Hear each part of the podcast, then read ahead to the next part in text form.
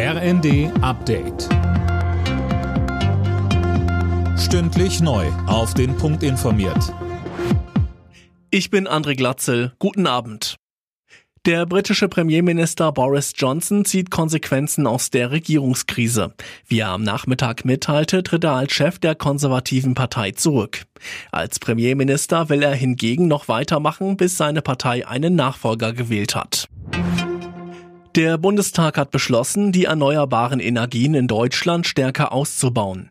Bis 2035 soll die Stromversorgung fast vollständig aus Erneuerbaren kommen.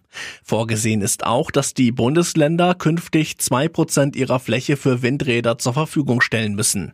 Wirtschaftsminister Habeck sagte, Buchstäblich steht Deutschland im Regen. Hätten wir diese Pakete vor zehn Jahren durchgezogen, wir würden ganz anders heute dastehen.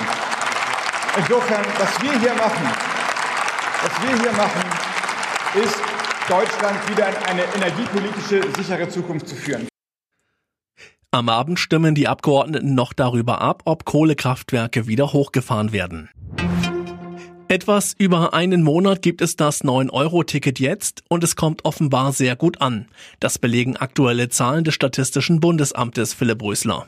Ja, da hat man sich jetzt mal die Mobilfunkdaten angeschaut und daran kann man ablesen, dass im Juni 42 Prozent mehr Menschen mit der Bahn gefahren sind als im gleichen Monat vor der Corona-Krise.